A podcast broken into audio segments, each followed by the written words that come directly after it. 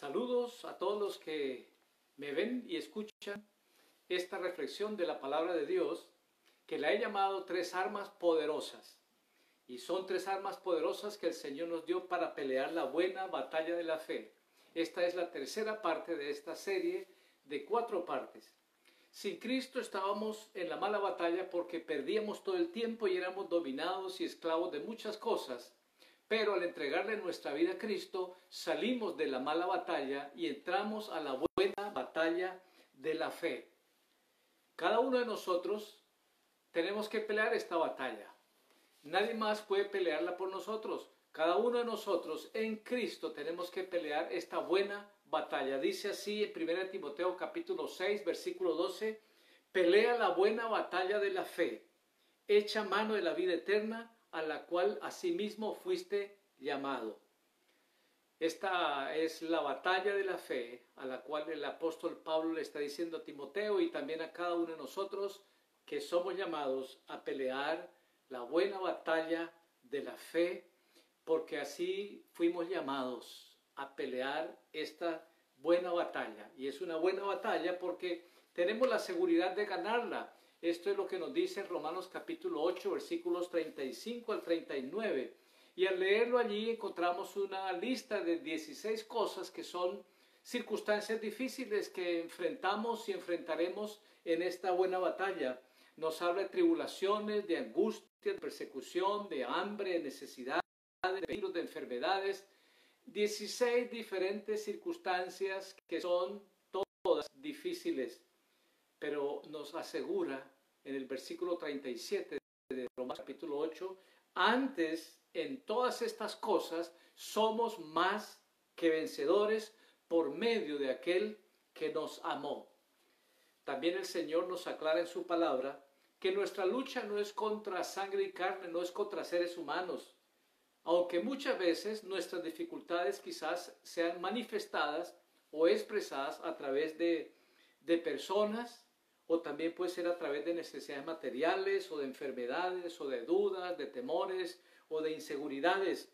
Pero nos asegura la palabra del Señor que nada en el presente, ni nada en el futuro, ni ninguna fuerza del diablo, ni ninguna cosa que exista nos va a poder derrotar. Antes en el Señor somos más que vencedores y que nada nos va a apartar del amor de Dios que es en Cristo Jesús.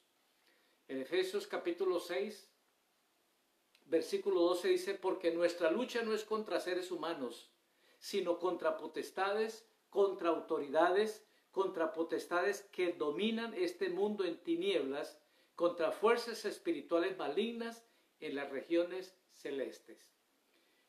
Y en 2 Corintios capítulo 10, como nuestra lucha no es contra seres humanos, sino contra potestades, contra poderes que dominan este mundo en tinieblas, entonces las armas de nuestra milicia tampoco son carnales, dice 2 Corintios capítulo 10 versículos 4 y 5, porque las armas de nuestra milicia no son carnales, sino poderosas en Dios para la destrucción de fortalezas, derribando argumentos y toda altivez que se levanta en contra del conocimiento de Dios y llevando cautivo todo pensamiento a la obediencia a Cristo. Esta serie de reflexiones, como ya lo mencioné, lo llamé tres armas poderosas para la buena batalla de la fe. En esta reflexión ahora me voy a enfocar en el poder de la palabra de Dios. La reflexión anterior fue enfocada en el poder del nombre de Jesús. El nombre de Jesús es un arma poderosa. Y ahora la palabra de Dios, la palabra de Dios también es un arma poderosa. Y es un arma poderosa porque creó el universo. Es la palabra de Dios poderosa. Creó el universo. Hebreos 11.3 dice, por la fe entendemos haber sido creado el universo por la palabra de Dios de modo que lo que se ve fue hecho de lo que no se veía. La palabra de Dios es poderosa porque creó el universo. Pero no solamente creó el universo, sino que también la palabra de Dios es poderosa porque sostiene el universo. Ahora, en Génesis capítulo 1 dice, en el principio creó Dios los cielos y la tierra. Y en este capítulo reafirma cómo cada una de las cosas fue creada por la palabra de Dios. Al leer el capítulo 1, pues ustedes van a darse cuenta lo que también todos vemos acá y yo saqué algunos puntos nomás. Dice, y dijo Dios que exista la luz y así sucedió.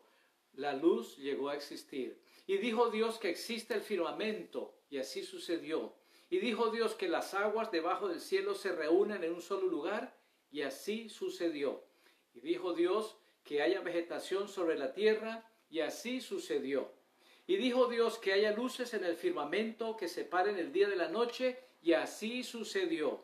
Y dijo Dios que rebosen de animales vivientes las aguas, y aves que vuelen sobre la tierra, y así sucedió. Y dijo Dios que produzca la tierra animales domésticos, animales salvajes y reptiles según su especie, y así sucedió. Y dijo Dios, y así sucedió. La palabra de Dios es poderosa porque creó este universo, creó todas las cosas. También la palabra del Señor es poderosa porque no solo la creó, pero también porque la sostiene y sostiene todas las cosas. Hebreos capítulo 1, versículo 3.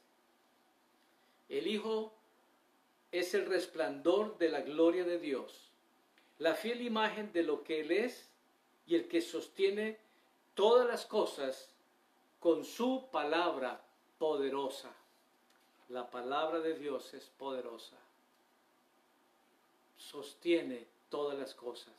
Y también la palabra de Dios es poderosa porque revela lo más profundo de nuestro ser para restaurarnos, para sanarnos, para liberarnos. Revela, expone y conoce todo lo más profundo de nuestro ser. Hebreos 4, Dice así versículo 12, porque la palabra de Dios es viva y poderosa. Es más cortante que una espada de dos filos y penetra hasta más hasta nuestros más íntimos pensamientos, poniendo de manifiesto lo que en verdad somos. Y no existe en ningún lugar, versículo 13, alguien que él no conozca. Todo lo que somos está desnudo y abierto a los ojos del Dios vivo. Nada puede esconderse de aquel a quien tenemos que dar cuenta.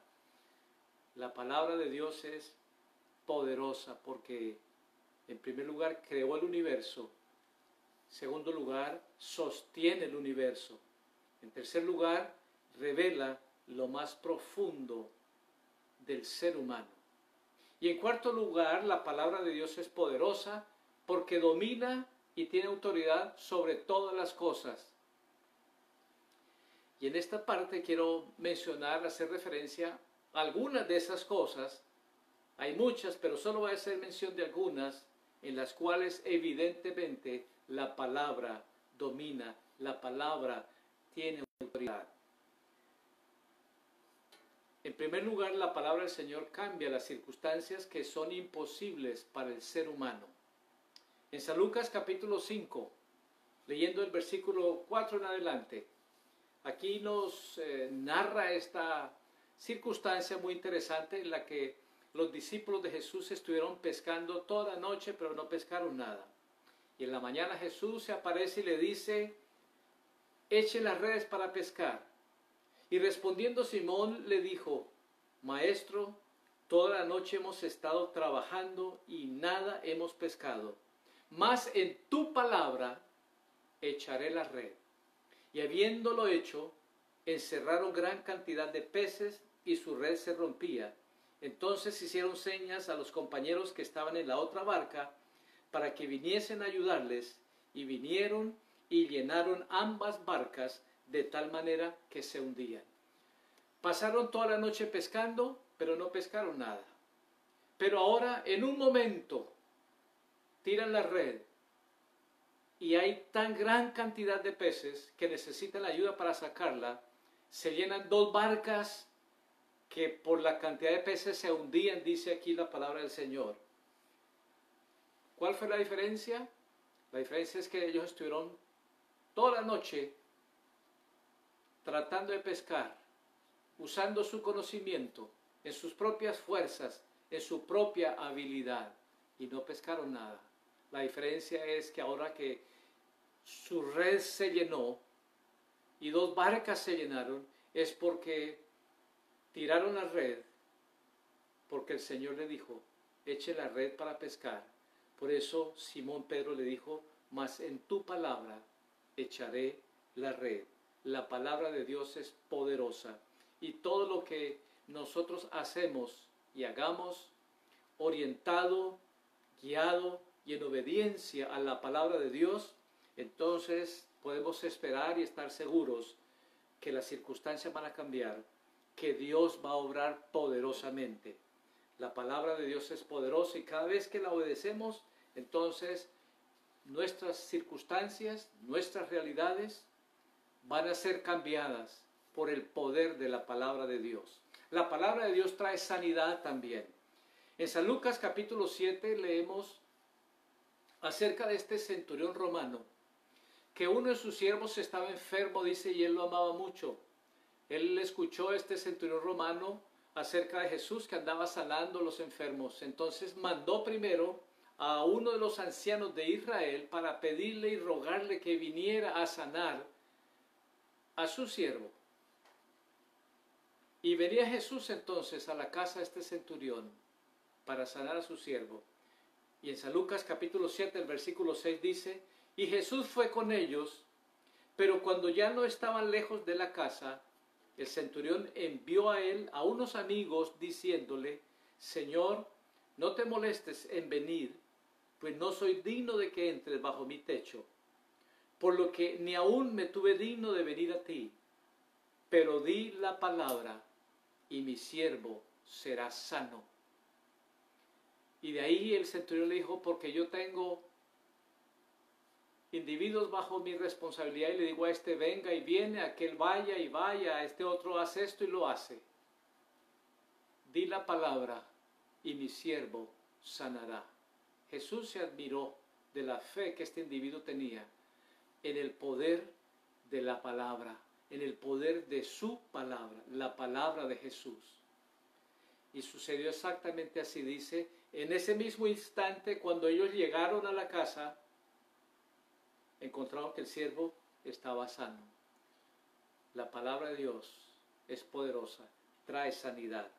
También la palabra del Señor calma las tempestades en San Marcos capítulo 4 versículo 39, los Galilea y de repente una tempestad se levantó de tal forma que se asustaron porque su barca parece que ya se hundía.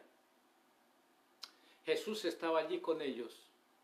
Y entonces dice en San Marcos capítulo, el capítulo 4, el versículo 39, y levantándose Jesús, reprendió al viento y le dijo al mar, calla, enmudece y cesó el viento y se hizo gran bonanza. Jesús le habló al viento, Jesús le habló al mar, le habló a la tempestad y la calmó. La palabra del Señor tiene poder para calmar, así como calmó esa tempestad en el mar de Galilea, la palabra de Dios tiene poder también para calmar cualquier tempestad que en nuestro corazón nos esté angustiando, cualquier circunstancia a nuestro alrededor que esté causando una angustia en nuestro corazón, un temor en nuestro corazón, así como los discípulos estaban sintiéndose ante eh, de estar en medio de la tempestad, esa angustia en sus corazones, la palabra del Señor calmó la tempestad y calmó los corazones de sus discípulos. Así es también hasta el día de hoy, mis hermanos, hay tempestades que enfrentamos en nuestra vida que nos van a causar angustia, temor e inseguridades. Pero recordemos, la palabra de Dios tiene poder. Podemos leerla, podemos declararla sobre las circunstancias y lo que primero va a hacer, lo primero va a hacer es que va a traer calma a nuestro corazón, a nuestra vida y podemos esperar que el Señor y el poder de su palabra calmen nuestras tempestades. Otro de los efectos que tiene la palabra de Dios, porque es poderosa, es que tiene autoridad sobre los demonios. En una ocasión Jesús que llegó, llegó a una sinagoga, estaba allí y allí se encontraba un endemoniado. Y en San Lucas capítulo 4 versículo 35 al 36 dice, y Jesús reprendió al demonio diciéndole, cállate y sal de él. Entonces el demonio, derribándole en medio de ellos, salió de él y no le hizo daño alguno. Y todos, y estaban todos maravillados y hablaban unos a otros diciendo, ¿qué palabra es esta? Que con autoridad y poder manda a los espíritus inmundos y salen. Todos se asombraron eh, me llama mucho la atención y me encanta esta ilustración de la palabra de Dios, de este acontecimiento, porque ellos no se enfocaron en que este individuo quedó libre de ese demonio, pero sus corazones fueron cautivados por la palabra de Jesús. ¿Qué palabra es esta? Que aún los demonios salen. Qué poderosa es esta palabra que aún los demonios se sujetan y salen. Así es, la palabra del Señor es poderosa. La palabra del Señor también obra cambios maravillosos en nuestra vida. El Salmo 19, 7 dice, la ley de Jehová es perfecta, que convierte el alma. El testimonio de Jehová es fiel, que hace sabio al sencillo la palabra del Señor obra en nuestro corazón cambios, quita durezas, quita soberbia, quita orgullo y es una obra maravillosa la que hace la palabra de Dios. Así que lo que tenemos que hacer es leer la palabra de Dios, recibirla en nuestro corazón, creerla, asimilarla, ponerla por obra y la palabra del Señor va a ser siempre algo maravilloso, en nuestra vida. También la palabra del Señor es la que nos trae el gozo y la alegría de la vida, o el gozo y la alegría para vivir, y nos trae luz para ver. Salmo 19.8 dice, los mandamientos de Jehová son rectos que alegran el corazón. El precepto de Jehová es puro que alumbra los ojos. El gozo que la palabra de Dios nos da es lo que nos permite vivir seguros y confiados. Y un corazón que ha sido alegrado y fortalecido por la palabra de Dios es un corazón alegre que, que se constituye en buen remedio hasta para los huesos. Dice Proverbios 17:22, el corazón alegre constituye buen remedio, mas el espíritu triste seca los huesos. Así que la palabra de Dios trae alegría a nuestro corazón, a nuestra alma. Y esa alegría y esa, a nuestro corazón y a nuestra alma se convierte en medicina para nuestro cuerpo. El ser humano se inventó una filosofía que de hace muchos, mucho tiempo, quizás siglos, le, le llaman el positivismo. Y todos hemos escuchado hablar de personas, y hasta quizás nosotros mismos lo decimos, que hay que ser positivos. El positivismo es simplemente un optimismo humano. Es un optimismo humano que pues en realidad no nos dan ninguna base. Los positivistas me parece que no tienen ninguna base. Simplemente suponer que cuando algo está pasando mal, pues que al final va a terminar bien. Es suponer que las cosas van a estar bien. Y es una suposición. Entonces, ¿qué tenemos que hacer? Tenemos que escoger entre ser positivos o ser creyentes. Yo escogí ser creyente. Ser creyente es creerle a Dios, es tener fe en Dios. El positivismo es, es una idea que es engañosa porque en primer lugar excluye a Dios. Dios no es parte de ese cuadro positivista, entonces excluye a Dios y pone la confianza en lo que el hombre dice, en lo que el hombre puede hacer, en lo que el hombre tiene y en lo que el hombre hace. Ser creyente es poner la confianza en Dios, centrar nuestra confianza en Dios, nuestra fe en Dios que tiene el control de todas las cosas. Isaías 31 y versículo 1 dice, hay de los que descienden a Egipto por ayuda y confían en sus caballos, y su esperanza ponen en carros porque son muchos, y en jinetes porque son valientes, y no miran al Santo Israel, ni buscan a Jehová Dios. Hay de aquellos que ponen su confianza y su mira en otras cosas, pero no ponen sus ojos y su corazón ni buscan a Jehová Dios. Hay de ellos, ¿por qué? Porque lo mejor de los recursos, porque lo mejor de las capacidades del ser humano llegará un momento que no serán suficientes. La fe en Dios es confiar en Él. Tener fe en Dios es confiar en el Señor Dios Todopoderoso, porque Él sí tiene el control de todo, es lo que su palabra nos dice. Y el ser creyente es poner el corazón y todo nuestro ser en el Señor y en su palabra. Jeremías 17, 7 dice, bendito es el varón que confía en Jehová y cuya confianza está en Jehová. Cuando el ser humano tiene confianza en Dios, expresa esa confianza y es fortalecido por esa confianza aún en medio de las circunstancias más difíciles. En Hechos capítulo 27, versículos 22 al 25, vemos que allí hay un individuo que puso su confianza en Dios, que tiene fe en Dios. Por eso en medio de una tempestad como la que estaba experimentando, lo que expresó no fueron temores, ni miedos, ni ansiedades, ni, inseguridades, ni tampoco una suposición lo animó en medio de la tormenta.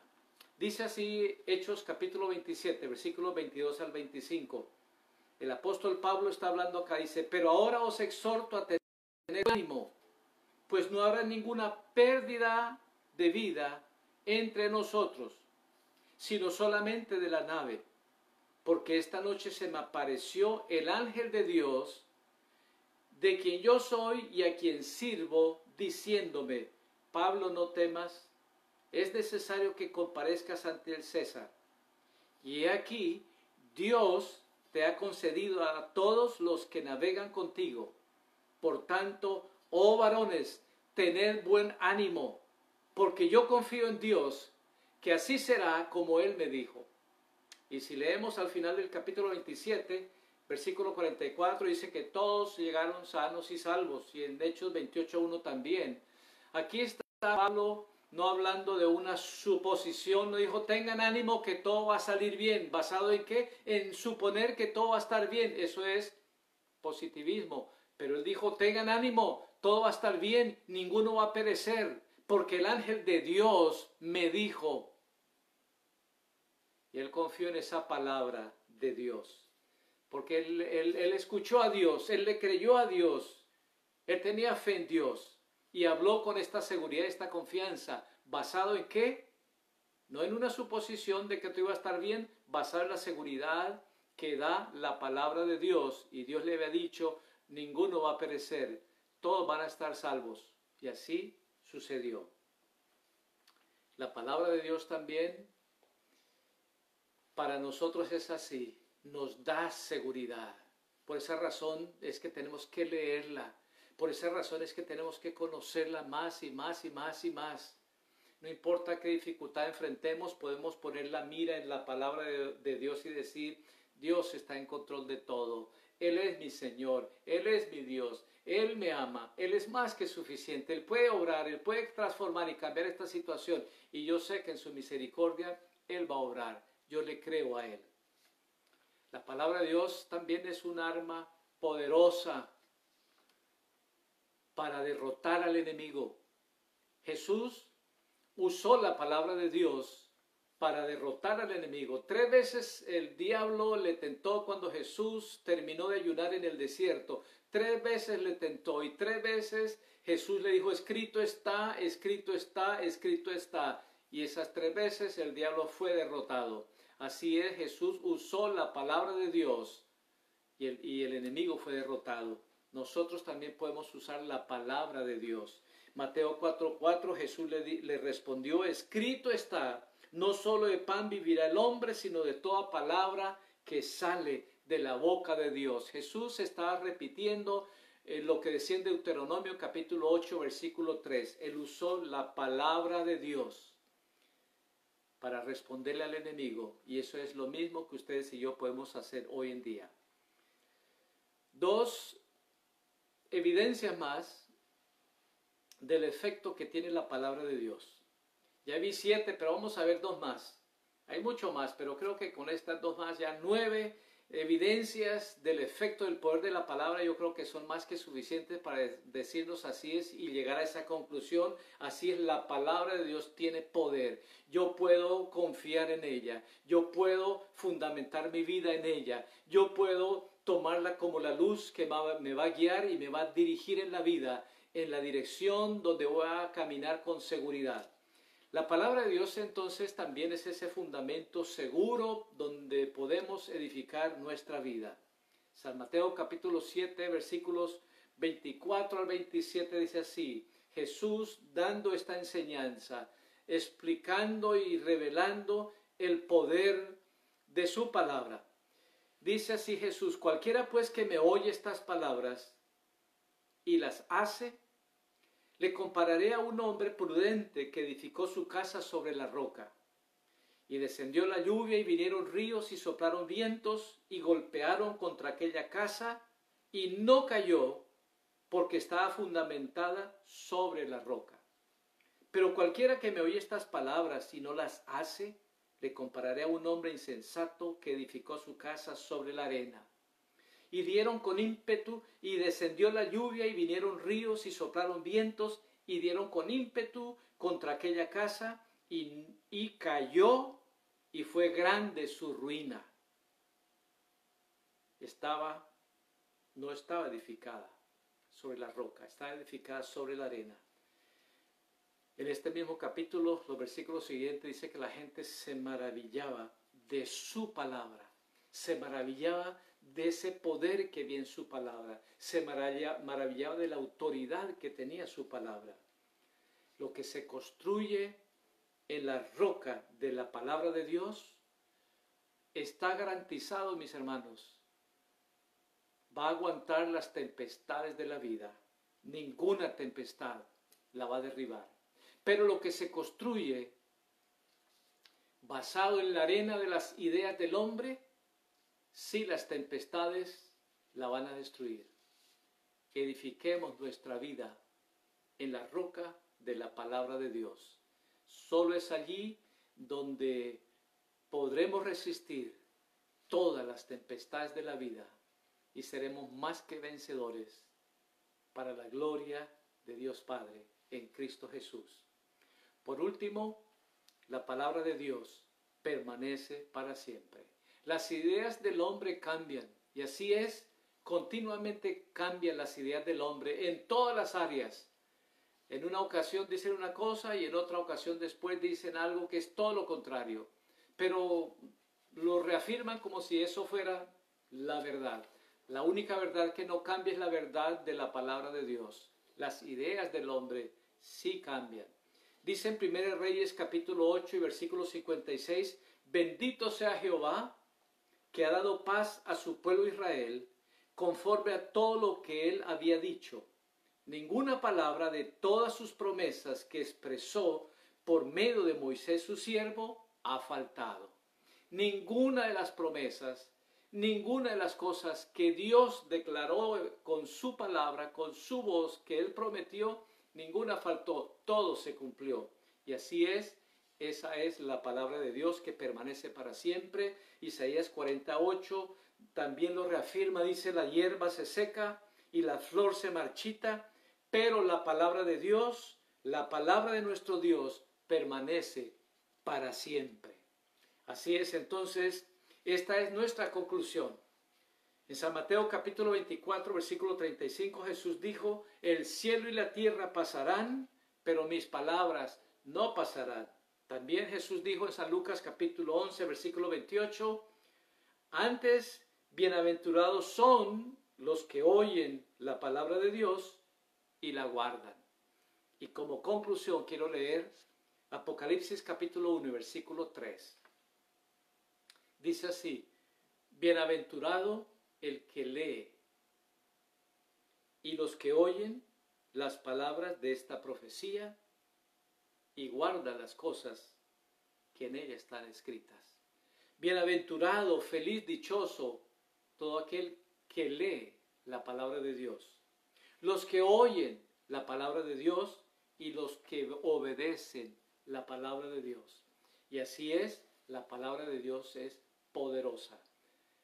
Solo tenemos que escucharla, solo tenemos que leerla, e, e, escucharla, tenemos que leerla y también ponerla por obra.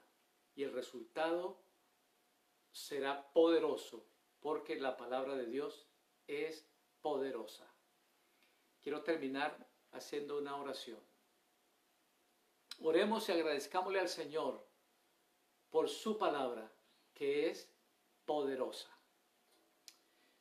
Señor Dios Todopoderoso, te damos gracias por tu palabra, Señor, que es poderosa, que es maravillosa, que es segura, que nunca cambia, que transforma, que cambia tempestades, que cambia circunstancias que para nosotros son imposibles.